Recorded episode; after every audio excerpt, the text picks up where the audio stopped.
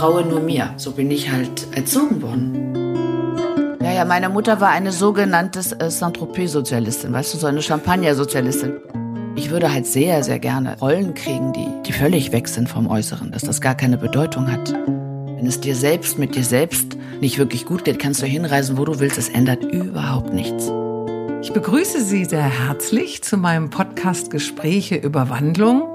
Heute bin ich zu Gast bei der Schauspielerin Anushka Renzi in ihrer wunderschönen, gemütlichen Wohnung in Berlin-Charlottenburg. Hallo, liebe Anushka. Hallo, liebe Tanja. Wir kennen uns ja schon sehr lange. Ja, sehr, sehr lange. Anfang der 80er Jahre haben wir beide in New York gelebt, studiert, gefeiert. Und zur gleichen Zeit war ja auch die Desiree Nosbusch dort. Und wir Mädels haben irgendwie diese unglaubliche, lebendige Stadt sehr genossen. Du bist zwei Jahre jünger wie ich, 1964 in Berlin geboren, Sternzeichen Löwe, warst zweimal verheiratet, mhm. hast eine bildhübsche 22-jährige Tochter. Deine Mutter ist die Schauspielerin Eva Renzi, die mit dem Film Playgirl berühmt wurde. Bei den Dreharbeiten verliebte sie sich in den 27 Jahre älteren internationalen Schauspielstar Paul Hubschmidt, der dich nach deren Hochzeit 1967, äh, glaube ich, adoptierte. Ja. Damals waren die beiden so das Traumpaar des deutschsprachigen Films. War alles so schön, wie es schien? Ob es so schön war, wie es schien. Naja, ich kannte es nicht anders. Ich wusste auch nicht, dass es irgendwie äh, was Besonderes ist. Die ersten Jahre waren eigentlich ganz okay. Ja, im Nachhinein, wenn ich darüber nachdenke, dass meine Mutter äh, 1967 äh, in Hollywood war, weil sie einen Vertrag hatte mit Warner Brothers und dass die Filmstudios, äh, also sie durfte nicht Fotos mit mir machen. Es durfte nicht gezeigt werden, dass sie ein Kind hatte. Ne? Obwohl sie verheiratet war. Ja, nö, weil, weil das, weil ich ja schon da war und sie Paul da erst, also ja. Ach so, es war der, bevor sie Paul kennenlernte, hat, du hatte sie schon diese diese Hollywood-Karriere. Nein, nein, nein, nein, nein. Sie, sie hat sie hat diesen Vertrag 66 bekommen und ähm, hat es auch nicht durchgezogen, weil sie das gar nicht ausgehalten hat, die ganzen Repressalien und die ganzen die Kontrolle der Studios und so hat sich damit allen angelegt, wie das halt immer so war bei ihr und ist wieder mit fliegenden Fahnen zurückgekommen. Aber äh, ja, es wurde. Also du wurdest verheimlicht. Ja. Ja. Wahnsinn. Hab ich man so fast, das wären noch die 50er Jahre, aber es war ja. wahrscheinlich auch in Amerika noch etwas brüder, ja. wie es ja heute auch noch ist. Ja. Dein leiblicher Vater ist ja Bolivianer mit spanischen Wurzeln, den du aber nie kennengelernt hast. Hast du ihn niemals kennenlernen wollen? Äh, also er war ein, äh, ein, ein äh, spanischer Jude also Bolivianer nur von der Nationalität her, nicht vom Blut her. Doch, ich habe ihn kennenlernen wollen. Als ich 17, 18 war, habe ich mich auf die Suche gemacht und äh, da lebte er aber schon auf Ibiza. Und irgendwie hat es nie so geklappt. Aber ich habe seine Schwester kennengelernt, die hier in Berlin lebte.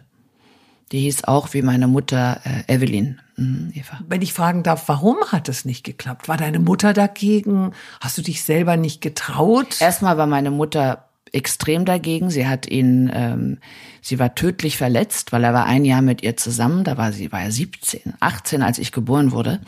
Und äh, er hat sie angepflegt abzutreiben, was 1964, also der war halt sein Leben lang nie verheiratet, hatte nie Kinder, war auch sehr viel älter, ich glaube 25 Jahre älter und war halt so ein Nachtclubbesitzer hier in Berlin, also so ein Playboy Ganove, würde ich mal sagen. Und äh, ja, und sie wollte dann nie wieder was mit ihm zu tun haben. Ja, und ich, ich bereue das sehr. Alleine schon, weil er so wahnsinnig reich war. Seine Eltern, äh, als die gestorben sind, haben ihm, weiß ich nicht, 30, 40 Millionen hinterlassen, weil äh, die hatten Salpeterminen die Familie. Aber heute ist es doch wurscht, ob man anerkannt worden ist. Hab's auch das ja, aber jetzt, ich kann ja jetzt nicht nach, nach über 50 Jahren den exhumieren lassen. Oder nee, er ist jetzt gestorben seit 25 Jahren. Ich weiß ja noch nicht mal, wo er begraben ist. Ach so, er ist inzwischen tot. Ja, ja, er hat sich vor 25 Jahren umgebracht. Ah. Und äh, woher weißt du das alles? Hast du ihn dann doch irgendwo ein bisschen heimlich Nein, verfolgt? Erstmal kannten ihn alle in Berlin. Alle Leute, die ich kannte, die älter waren als ich, äh, kannten Raimondo, weil alle gingen ins Big Apple, in diesen Club und äh, ganz viele Leute aus Berlin kannten ihn halt. Ne?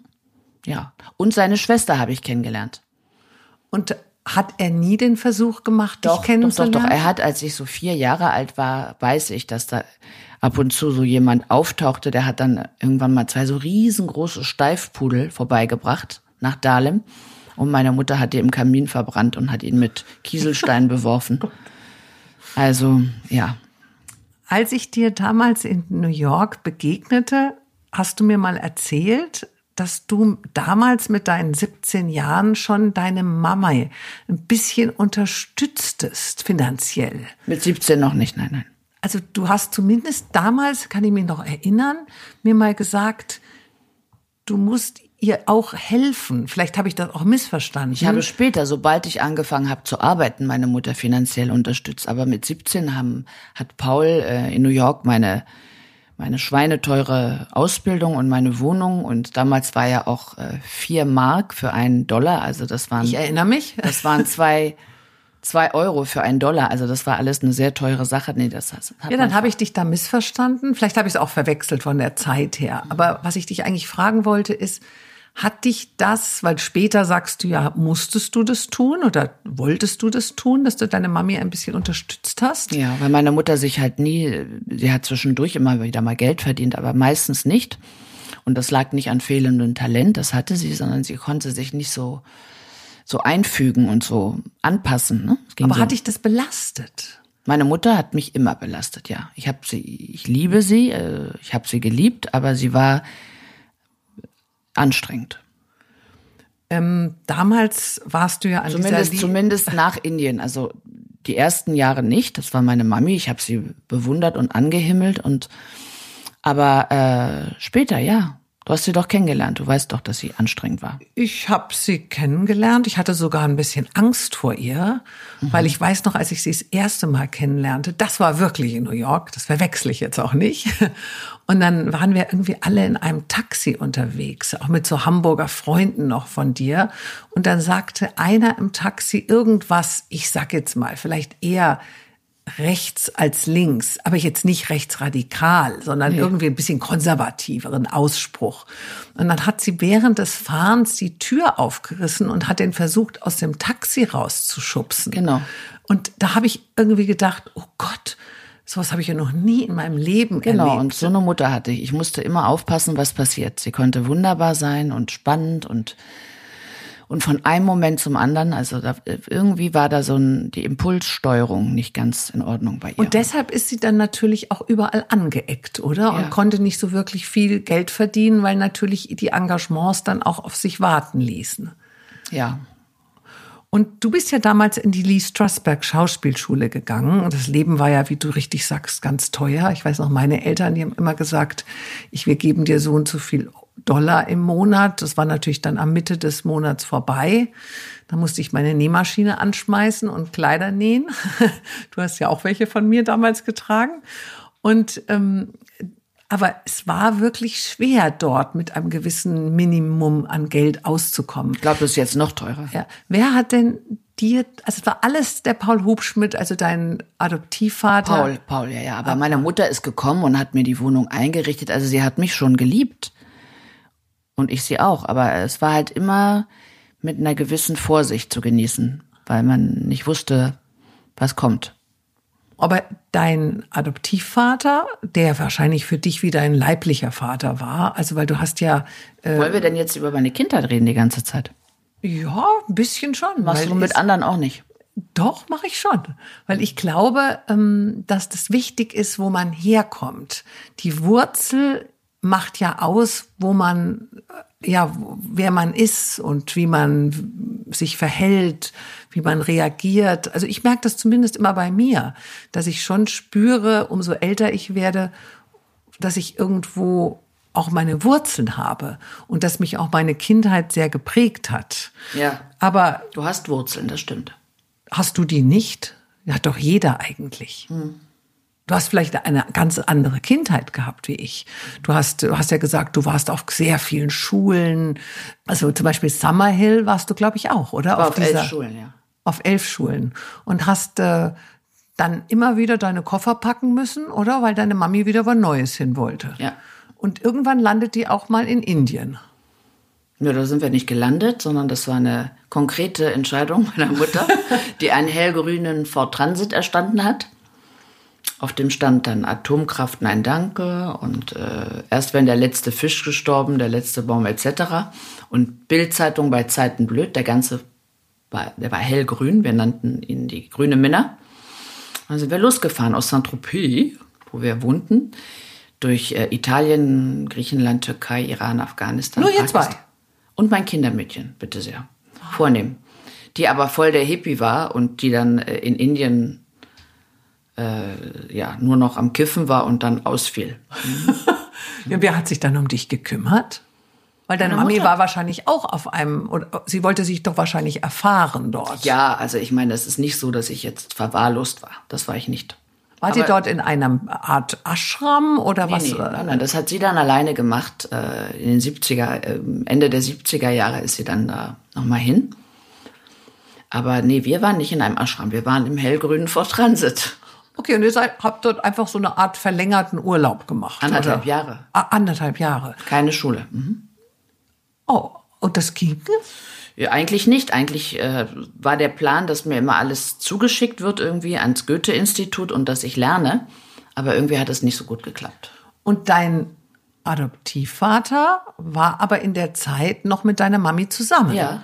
Und wenn ich jetzt fragen darf, hat er euch nicht mal wieder da zurückgeholt? Nee, der hat uns ab und zu besucht und da wurde er immer sehr krank.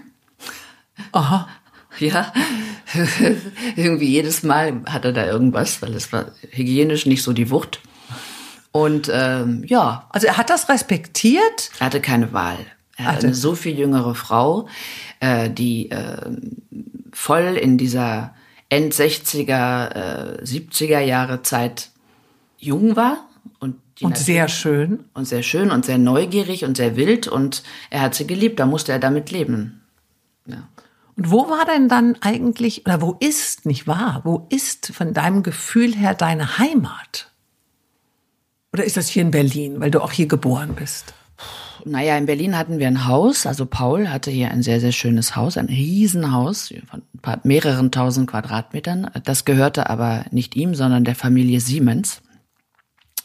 Und seine erste Frau, also die Frau vor meiner Mama, die war eine großer deutscher Adel und die war eng befreundet mit den von Siemens. Und als 61 die Mauer gebaut wurde, hatte mein Vater einen Vertrag hier äh, für My Fair Lady und hat eine Million Platten verkauft und wollte in Berlin bleiben. Und die haben ihm das Haus einfach gelassen. Und dann, da sind wir dann geblieben. Aber auch ein ganz schönes Kontrastprogramm. So, ich sag mal, der Bus nach Indien, Ja, das meine Mutter war eine Haus. sogenannte äh, Saint-Tropez-Sozialistin, weißt du, so eine Champagner-Sozialistin. Wir hatten eine Villa, eine Villa in Saint-Tropez, eine Villa in Berlin, beides mit Pool, ein Chalet in der Schweiz, aber wir wohnten im hellgrünen Fort Transit. Auf dem Weg nach Indien. Und auch in Indien, auch. Ja, also da habt ihr auch immer in dem Bus geschlafen. Ja, nee, manchmal waren wir auch bei irgendwelchen Leuten, die, die aus Deutschland äh, Kontakt aufgenommen hatten. Also ich weiß noch in Teheran, damals war das ja noch toll unter dem Schah, egal was man sagt. Und da waren wir bei, bei Journalistenfreunden und äh, da- dann auch auf dem Rückweg auch äh, bei irgendwie den Leitern des Goethe-Instituts und ähm, ja, und in Goa hatte sie auch Freunde und dann im Rajasthan haben wir bei einem bei einem ähm, Maharaja gewohnt. Ein Maharaja, der der irgendwie in Berlin mal irgendein Hotel eröffnet hatte und meine Mutter so toll fand, dann haben wir da gewohnt.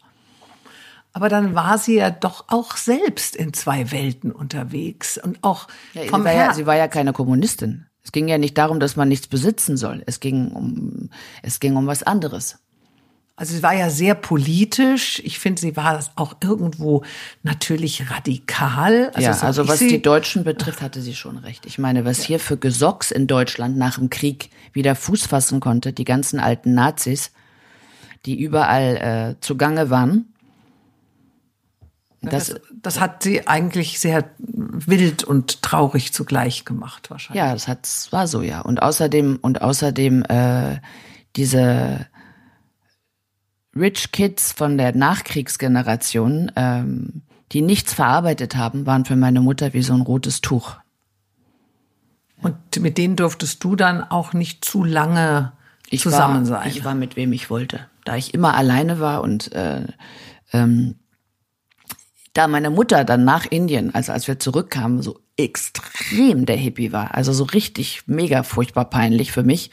Die lief nur noch mit Sari rum und einem Punkt auf der Stirn und barfuß mit Glocken, Glocken am, an den Füßen und der Ford Transit, der ging und ging nicht kaputt, den hatten wir noch bis Anfang der 80er Jahre. Und hat sie mich immer in den teuren Internaten, wo ich war, in Cannes und so, diesem Ford Transit abgeholt am Wochenende. Ich habe gedacht, ich muss sterben.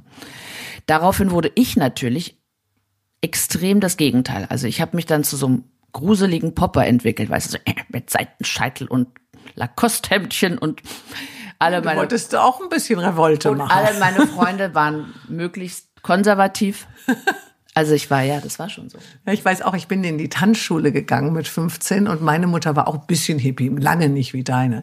Und der, der, hat, der war dann empört, dass ich in so eine spießige Tanzschule gehe und hat, konnte es überhaupt nicht verstehen. Aber ich fand es klasse, dass ich irgendwas machen konnte, was meine Mutter irgendwie doof fand.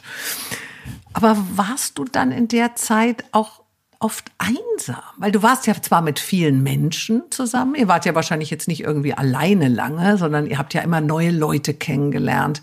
Aber wie fühltest du dich als Kind? Ich weiß es nicht mehr. Ich glaube, ich habe einen großen Teil meiner Kindheit emotional abgespalten, um über die Runden zu kommen.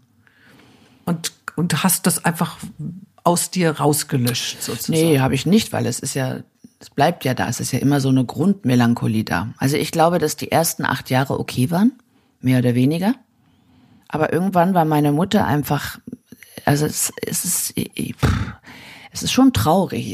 Ich habe ja eine lange Therapie gemacht und da ist schon eine Menge hochgekommen. Und wenn ich überlege, dass meine Mutter so, so impulsiv und anstrengend und raumeinnehmend war, dass sie, wenn sie auf Tournee ging oder zu Dreharbeiten ging, und ich wusste, sie ist für ein paar Wochen weg oder Monate sogar, ähm, als ich drei oder vier oder fünf war, war ich traurig. Aber danach habe ich alles, was von ihr rumlag, habe ich in Schubladen gefegt mit der Hand und habe getan, als wäre sie nicht da und war dann mit meinem Vater. Also meine Mutter war für mich eine Bedrohung. Sie war so anstrengend.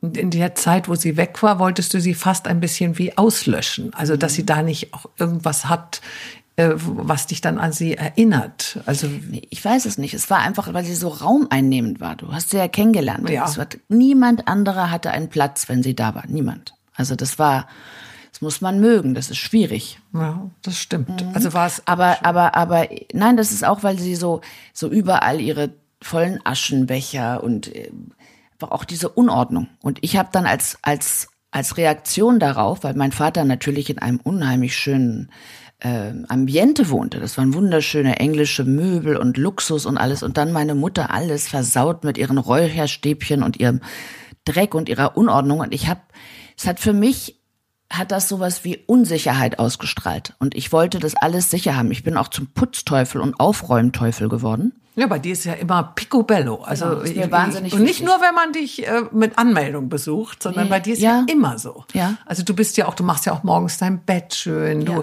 also du würd, du bist Genau. Durch, sehr durch diszipliniert. äußere, durch äußere Ordnung schaffe ich, versuche ich, innere Ordnung zu halten. Ja, verstehe ich gut.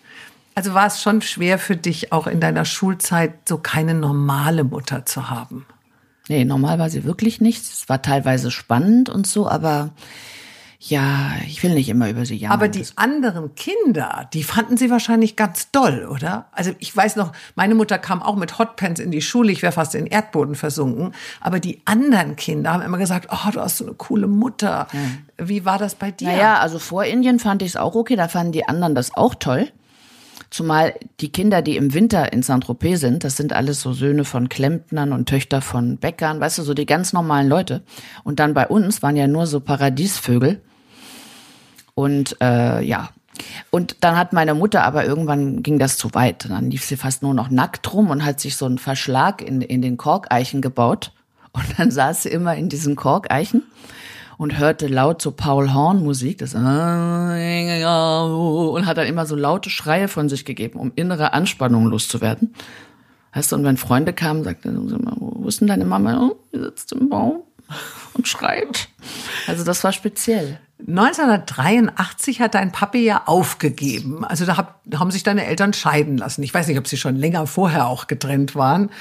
Und da warst du ja schon in New York. Da sind wir, haben, sind wir uns ja schon vorher, begegnet. die haben sich schon 79 scheiden lassen. Ach so, also ich habe es äh, recherchiert und da stand immer 83. Kann sein, dass aber, sie erst dann geschieden waren. Also das war ein äh, aber getrennt waren sie schon vorher.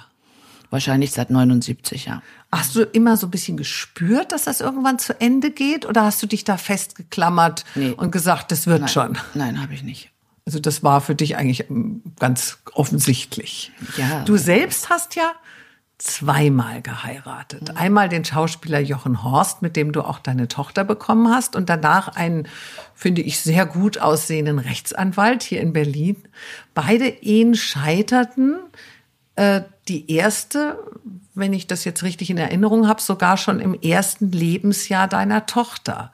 Ja. Nee, Erkennt- Im zweiten, ja. Im zweiten. Erkennst du inzwischen, warum das gescheitert ist? Würdest du es noch einmal wagen zu heiraten? Oder bist du einfach nicht so gemacht für die Ehe? Wie, naja, also meine zweite Ehe ging, also die Ehe 14 Jahre, aber ich war 17 Jahre mit ihm zusammen. Ne?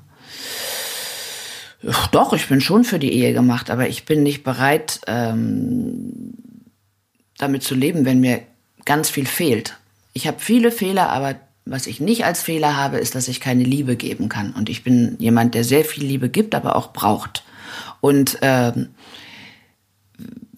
wenn Männer das nicht können und zu sind und nur mit sich beschäftigt und emotional kalt, dann, äh, dann kann ich irgendwann nicht mehr, weil ein normaler Mensch, der emotional ausgeglichen ist, der ein normales, kuscheliges, perfektes Zuhause hatte, der der ist, für den ist das dann vielleicht nicht so wichtig, der kann sich irgendwie äh, seinen, seine Nahrung, seine Innere woanders suchen. Aber für mich ist es sehr wichtig. Und äh, wenn ich einen Partner habe, der mich, der mich hungrig lässt die ganze Zeit, irgendwann schlägt das um, dann werde ich böse. Böse und, und, und destruktiv, ja.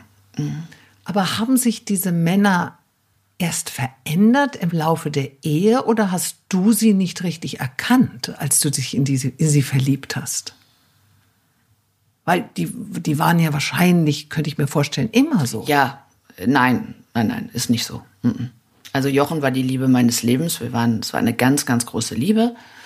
Aber äh, das ging nur gut, solange ich mich hundertprozentig nach ihm gerichtet habe. Ich habe jahrelang in Dortmund in Hotels gewohnt, weil er da Serie drehte und und ähm, habe mein eigenes Leben, meine eigene Karriere, meine eigenen Wünsche völlig hinten angestellt.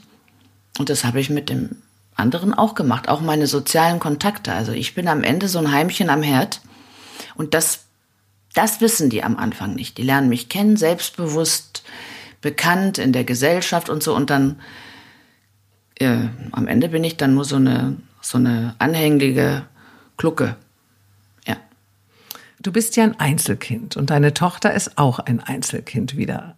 Wolltest du nie, deine Mami auch Einzelkind gewesen, wolltest du nie ein zweites Kind oder war das einfach nicht vorgesehen? Naja, also mit Stefan hätte ich das schon gerne gewollt, aber da hat sich das sehr schnell äh, eingestellt eigentlich, dass, er, dass wir überhaupt keinen Sex hatten, ne, die letzten zehn Jahre.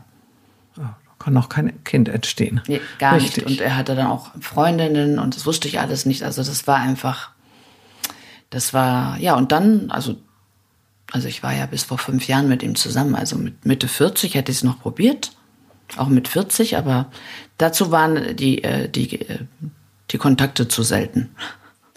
Deine Tochter will ja vielleicht auch Schauspielerin werden. Ja. Gefällt dir das oder würdest du sie lieber vor dieser Welt bewahren? Ich kann sie davor nicht bewahren. Sie, ich habe wirklich versucht, sie abzulenken mit anderen Sachen, aber das, äh, sie probiert es jetzt, dann sehen wir weiter. Sie hat ein sehr gutes Abitur gemacht und äh, mal gucken, was passiert. Manchmal, manchmal sagt sie, sie will vielleicht was ganz anderes machen. Keine Ahnung. Ich glaube, das dauert bei ihr noch, bis es so richtig gefunden hat. Also Ist sie dein Spiegelbild? mein Spiegelbild. Also, sie ist mir nicht sie ähnlich. sehr an dich. Also Nein. ist Nein, ich war immer sehr, sehr zielstrebig. Sehr. Sehr zielstrebig und wusste schon mit 14, dass ich Schauspielerin werden will. Und ähm, da mich ja niemand so richtig unterstützt hat, doch finanziell natürlich, aber sonst nicht, habe ich einfach immer sehr kämpfen müssen. Und meine Tochter, ähm, der habe ich viel zu viele Steine aus dem Weg genommen. Ich habe sie nie dazu gezwungen, Sachen durchzuhalten. Ja, das ist so der Ist da Fehler. Wehmut, wenn du sie so betrachtest? So jung, so schön, so knackig. Also wenn ich Wehmut? meine, Nein, Wehmut. Ich bitte erschossen werden, wenn ich, wenn ich auf meine Tochter eifersüchtig bin. Nein, nicht Wehmut. ich eifersüchtig merke nur, ich wie nicht. wahnsinnig schnell das vorbeigeht, ja. Ja. Also wie schnell sie erwachsen ist.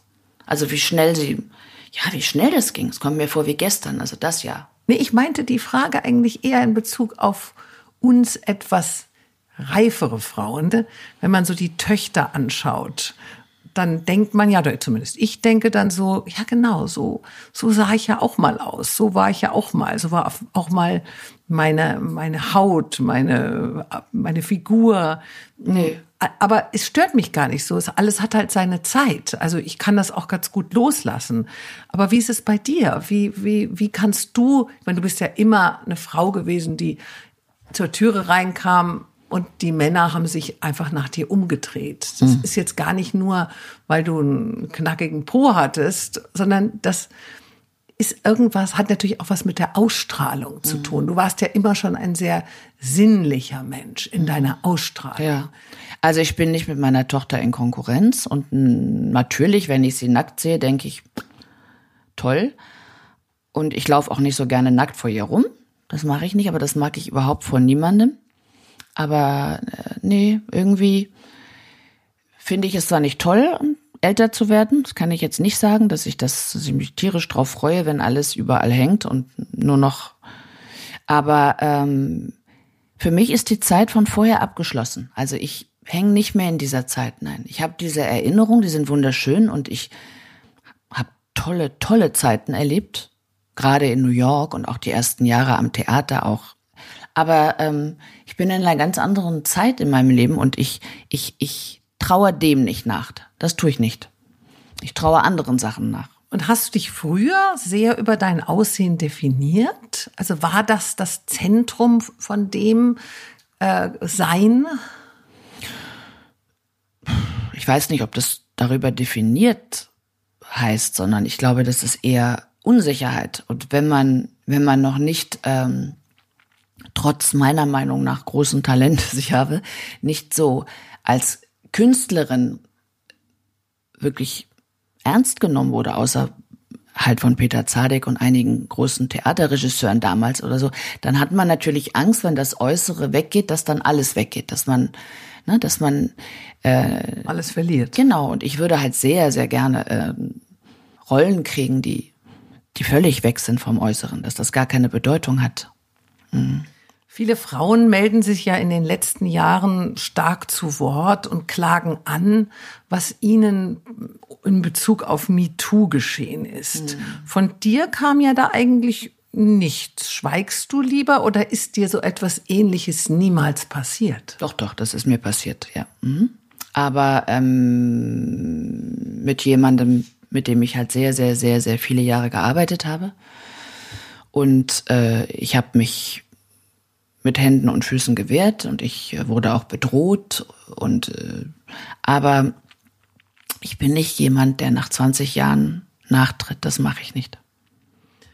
Du hast dich ja zweimal für den Playboy ausgezogen, wegen Honorar oder wegen Eitelkeit?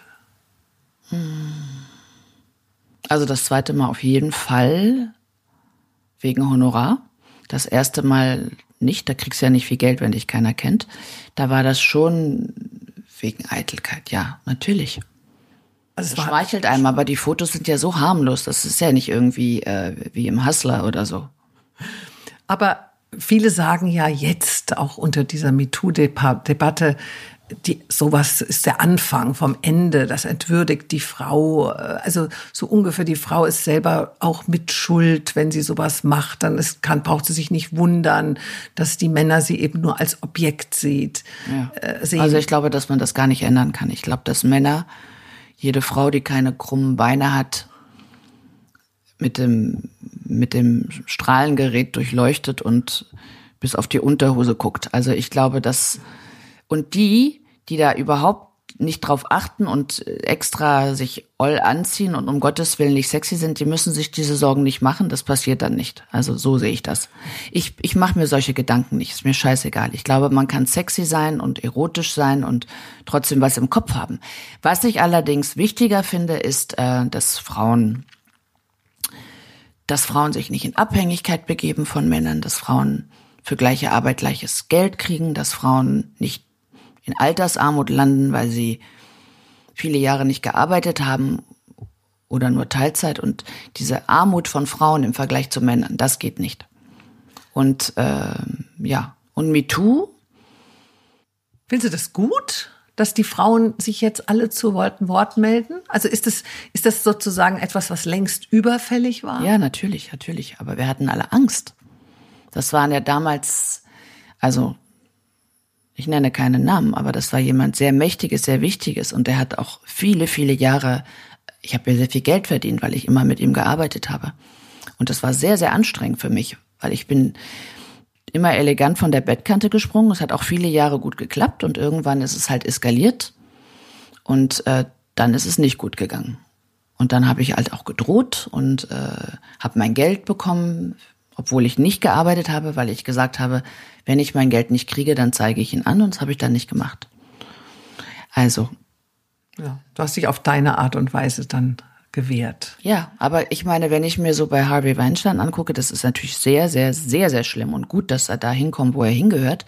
Aber wenn ich dann wiederum höre, dass da einige Frauen weiterhin sexuelle Kontakte mit ihm über 20 Jahre hatte, hatten, daran sieht man, wie das wie die Abhängigkeit ist, dass viele Männer für, nur für Frauen etwas tun, wenn sie dafür was zurückbekommen. Ne? Und, ja. und ähm, mir ist das Gott sei Dank nur mit einem einzigen passiert, sonst nicht. Aber ich habe einige Chancen nicht bekommen, weil ich mich nicht auf Leute eingelassen habe. Also dass ich dann jemanden treffe und, und kriege ich ein Drehbuch und dann nochmal und dann irgendwann wirst du um halb eins angerufen, nachts, äh, ja, ich sitze in der Bar am Lützowplatz, wollen Sie nicht auf einen Drink kommen? Und wenn du dann Nein sagst, dann, dann passierte nichts. Und das ist mir oft passiert. Ich, also ich, ähm, ich habe mich nicht verkauft. Ich wäre froh gewesen, ich hätte mich in einen tollen, knackigen, spannenden, erfolgreichen Produzenten verliebt und umgekehrt.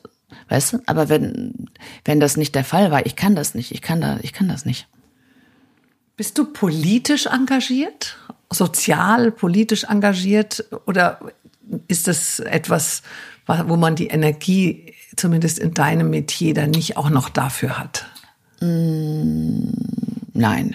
Also ich lese natürlich viel, ich gucke viel Nachrichten, ich äh, interessiere mich sehr für alles, was auf der Welt passiert und ich glaube, dass ich auch sehr viel weiß. Aber engagiert bedeutet ja aktiv. Das mache ich nicht, nein. Hätte sein können, dass du hier ja. irgendwo in Berlin, weil man hat ja schon zwischendrin auch mal so Drehpausen. Ja, gelinde ausgedrückt, etwas längere ja, gut. Theaterpausen. Ja, nee, leider nicht. Also, wie, wie verbringst du dann diese Zeit? Ist das da, ist man neue Drehbücher liest? Ist das, ich habe gar keine Drehbücher, ich drehe doch kaum noch. Ja, oder beim Theater kriegt ja, man doch auch. Ich, ich lerne jetzt Text für das nächste Stück, aber ich habe jetzt ein halbes Jahr nicht gearbeitet. Also das ist schon nicht einfach. Also Gott sei Dank nicht finanziell, weil ich habe geerbt, aber seelisch ist schon schwer. Also ja. Kann man in diesem Metier akquirieren? Also ja, wahrscheinlich kann man das, ich kann es nicht. Ich kann mich nicht selber anbieten. Ich kann es einfach nicht. Ich kann nicht Leute anrufen, mich selber. Ich, da schäme ich mich in Grund und Boden. Deine Karriere ging ja so ein bisschen immer auf und ab. Mal kam Rollen fließend rein, mal wurde es ein bisschen zäh, so viel vielleicht jetzt. Hast du dich niemals nach so einer Festanstellung gesehen? Ich hatte, also ja, ich war zehn Jahre lang festangestellt. Naja, ich meine jetzt sowas, wo man sein ganzes Leben ja, aber bei wenn du, einem. Wenn du fünf Jahre am Hamburger Schauspielhaus bist oder zwei Jahre am Berliner Ensemble, bist du ja fest angestellt. Fest beim Staatstheater. Aber das hast du ja dann irgendwann auch wieder aufgegeben. Aber nicht, weil ich wollte, sondern weil es einfach neue Intendanten, neues Team. Hm. Achso, dann ist das äh, auch wiederum so, dann kriegt man eine Abfindung und dann. Äh, man kriegt keine Abfindung, man, man spielt seinen Vertrag zu Ende und dann kommt ein neuer und der hat andere Leute.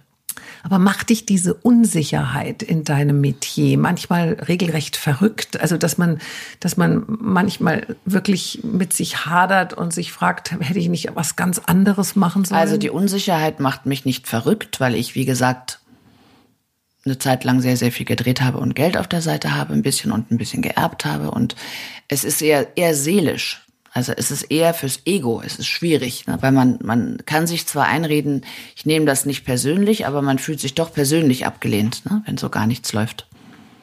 Ich meine, ich spiele ja jetzt wieder Theater und dann spiele ich auch im Winter wieder Theater, aber drehen tue ich so gut wie gar nicht. Keine Ahnung warum. Ist halt so. Und ich will damit auch nicht mehr, ich will da nicht drunter leiden. Die mögen in Deutsch, ich bin denen zu exotisch. Ich bin auch zu, zu wenig deutsche Kartoffel. Ich habe einfach was ein bisschen weltmännisches. Naja, guck dir doch mal an. Ich meine, ne? In den deutschen Serien, ich rede nicht von der Kinolandschaft, ne? Und ich rede nicht von so tollen Projekten wie Bad Banks oder wo Desiree so ein Glück hatte. Aber das, was sonst so läuft, da, da muss man schon, also eher so ein bisschen dem, dem Durchschnitt entsprechen. Du wirst ja oft so besetzt, äh, so als bist du entweder so die Böse, die Betrügerin, die ja, also wie, wie du, jede die, Frau, die dunkel ist und dunkle Augen hat und äh, kurze Haare. Hast du es mal mit Blond versucht? Viele färben sich auf einmal die Haare. Ich habe das gerade gesehen bei Christine Neubauer. Die ist jetzt blond und hat lange angeklebte Wimpern. Hilft auch nicht. also du hast äh, da keine Ambition gehabt, mal so deinen ganzen Look zu ändern. Nee. Ja, aber dann warst du ja sehr gefestigt in dir und hast eigentlich auch immer gewusst, wer du bist und dass du dein Glück nicht beeinflussen kannst äh, mit irgendwelchen optischen Änderungen. Na, sondern vielleicht, vielleicht, vielleicht wäre das gegangen, aber jetzt mache ich das nicht mehr, nein. Nee, was ich bereue, ist, dass ich in Deutschland geblieben bin. Ich hätte mal wieder nach Frankreich gehen sollen. Du sprichst ja fließend Französisch, Meine weil Muttersprache, du ja. ja. ja.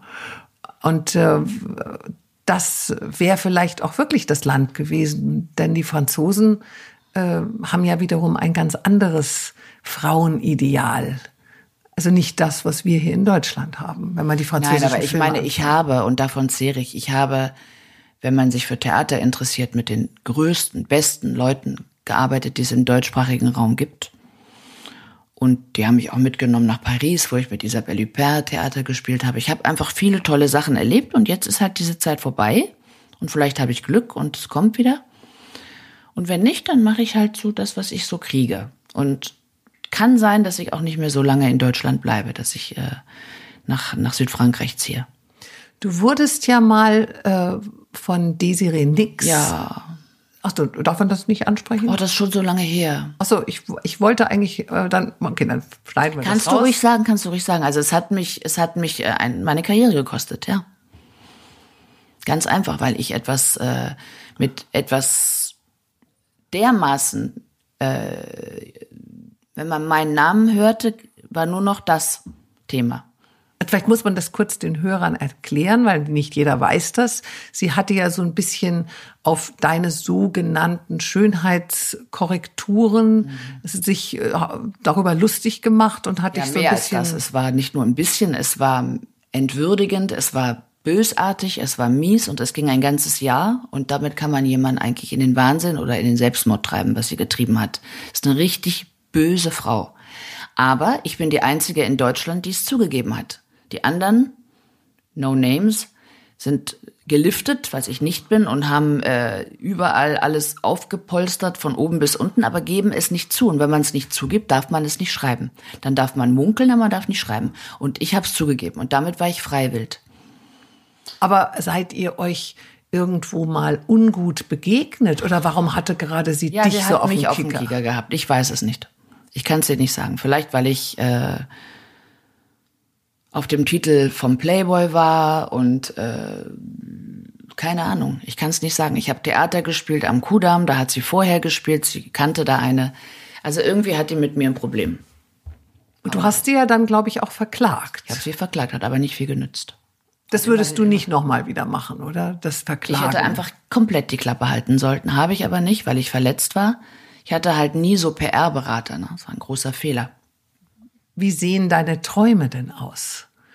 Gibt es Träume, die du hast, wo du sagst, ähm, die will ich mir unbedingt noch erfüllen, irgendwie an einen wunderschönen Platz nochmal fahren, reisen. Reist du eigentlich viel? Nein. Also bist du nicht so wie ich, dass ich immer meine, ich muss morgen noch nach Peru und übermorgen auf den Mond so ungefähr, sondern du bist mit dem auch zufrieden, was hier ist oder im Hier nein, und Jetzt. Nein, bei Reisen finde ich immens anstrengend und ich bin so viel gereist in meinem Leben. Nee, ich könnte mir vorstellen, dass ich äh, einen Teil des Jahres im Süden verbringe, ja. Und ich könnte mir vorstellen, ganz anders zu leben, ja, aber in irgendwelche dritte Weltländer zu reisen und unter schrecklichen Bedingungen äh, mir da Durchfall einzufangen, habe ich alles hinter mir, diese Sachen. Ich habe jedes Mal, fand ich es nicht so doll.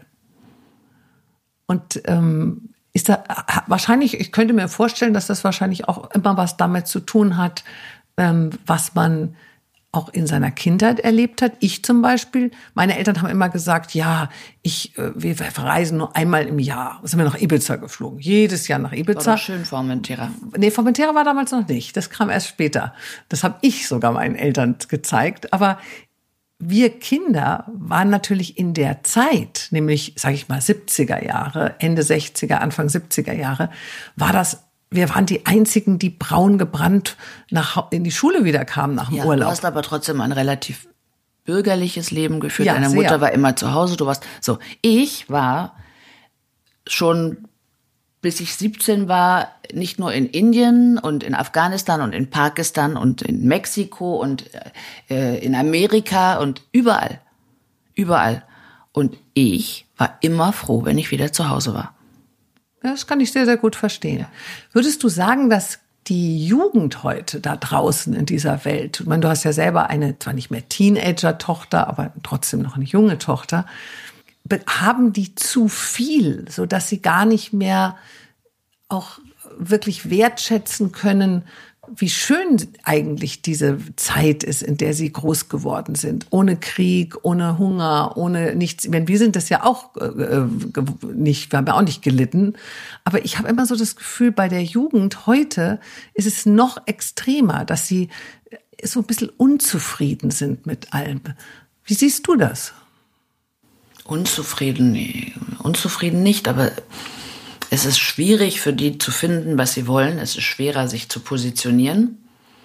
Besonders wenn sie einigermaßen behütet groß geworden sind und nicht kämpfen mussten. Ich musste immer kämpfen, um irgendwie über die Runden zu kommen. Nicht finanziell, aber um mich zu behaupten und um, um, um, ja, überhaupt.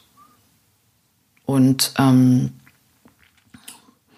ich habe das Gefühl, dass durch dieses diesen medialen Overkill und durch dieses ganze Instagram und ständig, ständig, ständig verbunden sein, ähm, dass die Menschen ein bisschen abstumpfen und auch die, die jungen Leute, dass die, dass die ähm, einen Teil Neugier verlieren und einen Teil Offenheit für den Rest der Welt. Ja, das glaube ich. Aber meine Tochter gehört nicht dazu. Also die muss immer aufpassen, weil die jetzt sagt, ja, ja, sieht sie irgendwelche tollen Sachen, sagt sie, ja, jetzt reise ich ein Jahr mit den Nomaden rum, in sonst wo, denke ich immer, lieber Gott, bitte nicht.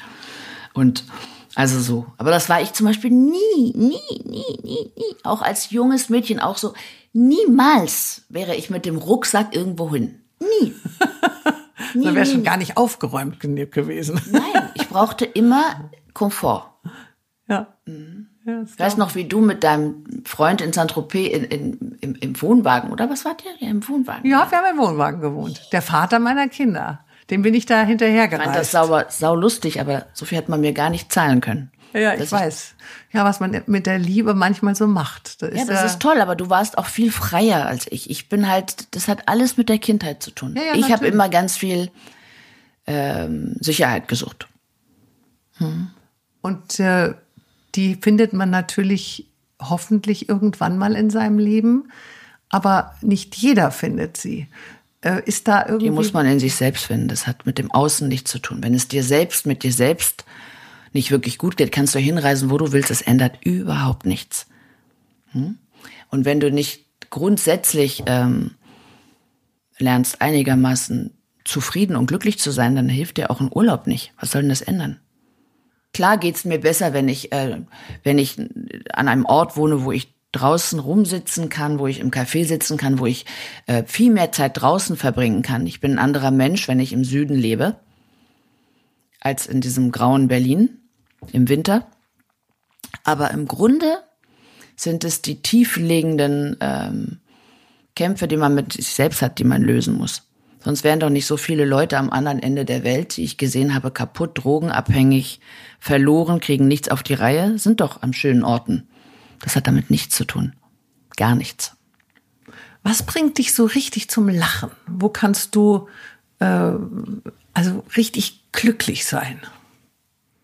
Och, es gibt Menschen, die mich zum Lachen bringen, wenn die einen tollen Humor haben oder Bücher oder Filme. Gibt es auch einen Komiker, den du besonders schätzt oder bist du gar nicht so mit? Nee, so richtig Komik? Komiker, die machen mir zu viel Grimassen, das fand ich nie komisch, schon als Kind nicht. Wenn ich Louis de Funès, da dachte ich immer, Gott, oh Gott. Was oder dick und doof oder sowas. Dick und doof, ja. Aber du hast jetzt nicht so was, was du, ich sag jetzt mal eine Serie oder irgendwas, was du dir einmal in der Woche anschaust, weil du einfach wie so addicted bist. Doch, ich habe ich hab ganz Netflix durch, durch diesen Winter. Und was hat dich besonders? Also angefangen habe ich mit den blödesten Sachen. Ich beichte. Jetzt gucke ich super Sachen. Jetzt bleibt mir bald nichts mehr. Jetzt muss ich aussteigen bei Netflix. Oh, ich kann dir ein paar Ratschläge Aber ich habe wirklich angefangen mit Sachen, die ich verpasst hatte. Doofe Sachen. Weißt du, so wie, äh, äh, na, wie heißt das mit Jennifer Aniston? Äh, Friends? Friends, ja. Dann habe ich geguckt, äh, erstmal nur so blöde Sachen. Dann äh, Modern Family. Da konnte ich mich beömmeln. Das ist richtig schön seicht und toll, fand ich super. Mhm. Dann peu à peu habe ich dann wirklich sehr, sehr anspruchsvolle Sachen gesehen. Auch einfach alle. Ich gehe überhaupt viel ins Theater und ich gehe sehr, sehr viel äh, ins Kino. So. Aber so bla bla bla und tralala und lachen und so bin ich nicht. Ich finde auch Smalltalk könnt um mich hauen. Ertrag das nicht auf Cocktails. Also das Hi, bla, bla, bla, ich immer, haltet doch alle die Fresse. Ich mag's nicht. Aber dann gehst du auch nicht auf Aber Cocktails. ganz selten. Ich gehe manchmal, aber meistens gehe ich ganz schnell wieder weg, weil ich nicht mit Leuten reden will, die mich nicht, sich nicht wirklich für mich interessieren und die mich fragen, wie geht's dir und gar nicht hören wollen, wie es mir geht. Es interessiert mich nicht. Ich bin immer weniger ähm, sozial kompatibel. So kann man das nennen. Ich bin nicht wie meine Mutter, ich streite mich nicht, bin nicht aggressiv. Oder du ziehst dich ein bisschen zurück. Oder ist das der falsche Ausdruck? Nein, ich habe schon meine Freunde, die mag, die mag ich und die sehe ich und da ziehe ich mich nicht zurück. Nein, ich meinte mehr so aus diesem gesellschaftlichen Leben. Total. Ich stehe dann da und gucke mir das alles an und denke, Gott, wie armselig. Und dann landet auch mal eine Einladung zu irgendeinem tollen Red Carpet Event bei dir im Papierkorb. Nein, das nicht. Ich sag die schon ab. ja, also nachdem sie es abgesagt Ich sag die schon ab, aber ich werde auch sowieso weniger eingeladen. Das ist auch so eine Sache, da muss man auch mitleben. Wenn man mal zwei Jahre nicht in irgendwelchen Serien oder erfolgreichen Fernsehformaten war, wird man nicht mehr eingeladen. Ich mag diese Branche nicht. Ich mag nicht, wie mit Menschen umgegangen wird. Mit der wahre Schauspieler. Dass vor allem überhaupt keine Achtung dafür ist, was man geleistet hat und, oder auch diese, wie in Frankreich, wo die bestimmte Familien, so Dynastien, aus der ich nun mal komme, irgendwie ehren. In Deutschland alles egal. Jedes Pipi-Mädchen, äh, was auf Instagram Follower hat oder in der Daily Soap unbegabt spielt oder äh, mit acht Meter Busen und aufgespritzten Lippen, bekommen eine Plattform. Und jede Frau, die älter wird, wenn sie nicht mehr erfolgreich ist, wird weg, weg organisiert. Und wie begegnest du diesen Erinnerungen heute? Du musst ja das Beste draus machen. Ja, ich bin sehr, ich bin sehr resilient geworden. Aber ich kann nicht sagen, dass es mir damit gut geht, weil es sind einfach sehr, sehr viele Enttäuschungen und sehr viele Verletzungen, weil ich jemand bin, der überhaupt nicht taktiert und überhaupt nicht spielt. Und ich alles, was in meinem Leben passiert ist, habe ich ernst genommen. Ich habe den Menschen alles geglaubt. Würdest du sagen, du warst manchmal ein bisschen zu naiv? Bestimmt, bestimmt. Ich bin ja nicht erzogen worden. Ich habe ja auch nicht gelernt, wie man sich in der Gesellschaft benimmt. Meine Mutter war, war eine Wilde. Mein Vater war weltfremd, war ein Star. Ich immer außerhalb von allem gewohnt und ich habe keinen normalen Umgang mit der Gesellschaft gelernt.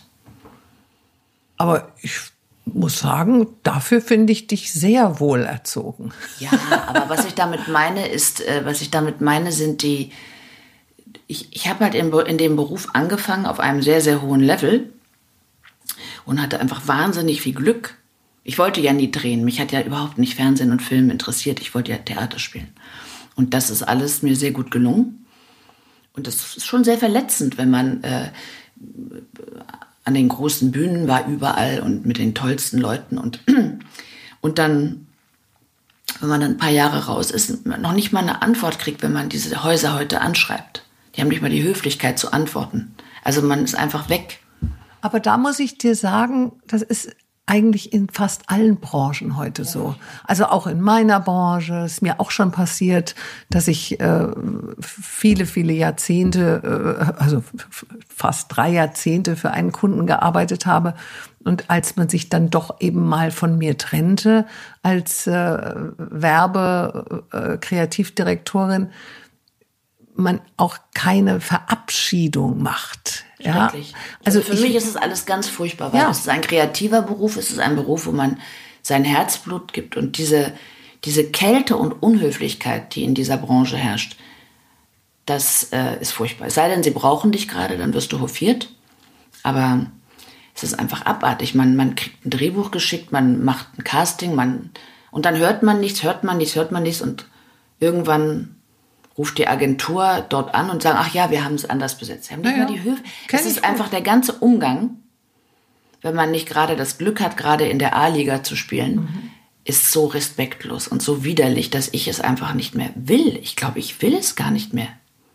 aber, aber wie gesagt, es ist nicht nur in dieser Schauspiel. Nein, aber überhaupt, wie die ganze Welt geworden ist. Das ist einfach so verroht alles. Ja, also was, was können wir dagegen tun?